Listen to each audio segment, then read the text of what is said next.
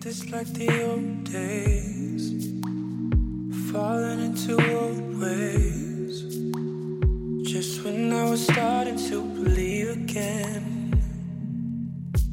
嗨，各位小伙伴，大家早上好，我是瑶瑶老师，欢迎来到今天这一期的英语口语每日养成。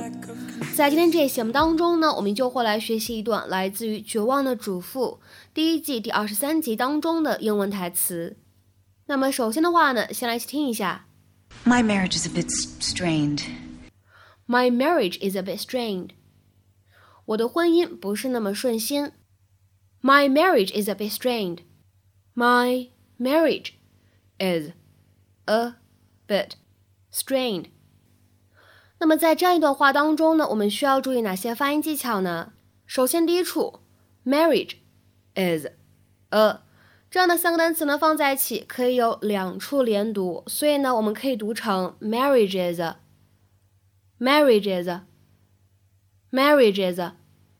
再来看一下第二处发音技巧，bit strained，放在一起呢可以有一个典型的不完全爆破的处理，所以呢我们可以读成 bit strained，bit strained，bit strained。 Your Honor, this whole mess is just a result of my loneliness.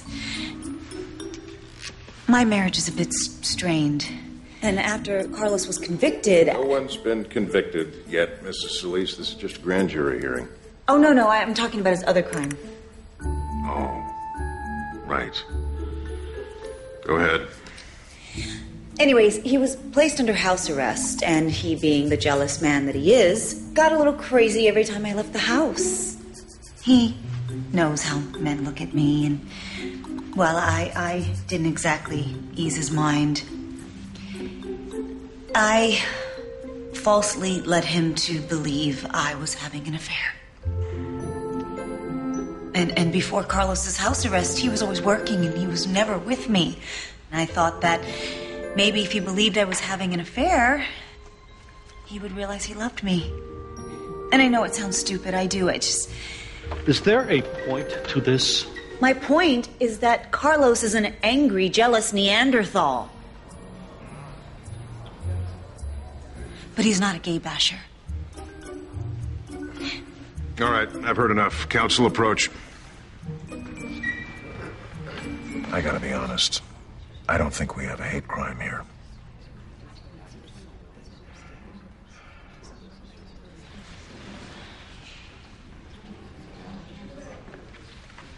那么今天这期节目当中呢，我们主要来学习一个形容词的用法。这样一个词呢，它叫做 strained，strained，s t r a i n e d。那么今天呢，我们主要来学习一下这样一个形容词它的三种用法。第一层用法呢，可以用来表示关系不融洽的、关系不和睦的这样的意思。If a relationship is strained, problems are spoiling that relationship. 或者呢，再来看一下这样一条英文解释：If relations between people are strained, those people do not like or trust each other。所以说呢，在口语当中，如果我们使用形容词 strained 来描述人们之间的关系，那么说明这些人呢彼此之间互相不喜欢、不信任，关系之间呢存在一些问题啊，这样的意思。好，那么下面呢，我们来看几个例子。第一个，Relations between the two countries have become strained recently。这两个国家之间的关系近来变得紧张。Relations between the two countries have become strained recently。下面呢，我们再来看一下这样的两个例子。第一个，There was a strained atmosphere throughout the meeting。整个会议期间气氛都不怎么融洽。There was a strained atmosphere throughout the meeting。下面呢，我们再来看一下第一层用法当中的最后一个例子。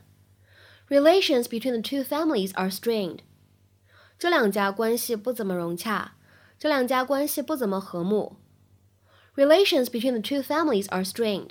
那么下面呢，我们来看一下这样一个形容词 strained，它的第二层用法和意思，可以用来表示某个人非常的紧张、焦虑、神色不安啊这样的意思，showing that someone is nervous or anxious。比如说下面呢，我们来看一下这样的两个例子。第一个，She looked strained and had dark circles beneath her eyes。 她看起来很紧张、焦虑，黑眼圈也很重。She looked strained and had dark circles beneath her eyes. 下面呢，我们再来看一下第二个例子。She looked a little pale and strained. 她看起来有点苍白，神情焦虑。She looked a little pale and strained. 那么下面呢，再来看一下 strained 这个单词它的第三层用法和意思，可以用来表示不自然的、不放松的、强迫的这样的意思，相当于 not natural or relaxed，或者呢 forced 这样的意思。下面呢，我们来看一下这样一个例子：Jean felt uncomfortable but managed to force a straight smile. Jean 觉得不舒服，但仍然勉强挤出了一丝笑容。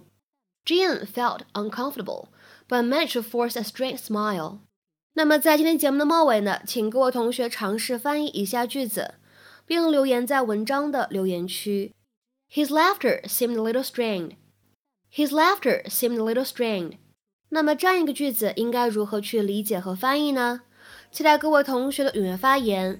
我们今天这期节目的分享呢，就先到这里，See you。I pull up in my own inconvenience Just so that you know what's in my heart Why you gotta act like I'm the reason for every single problem you recall. Why you gotta act like that, my baby? Why you gotta complicate it all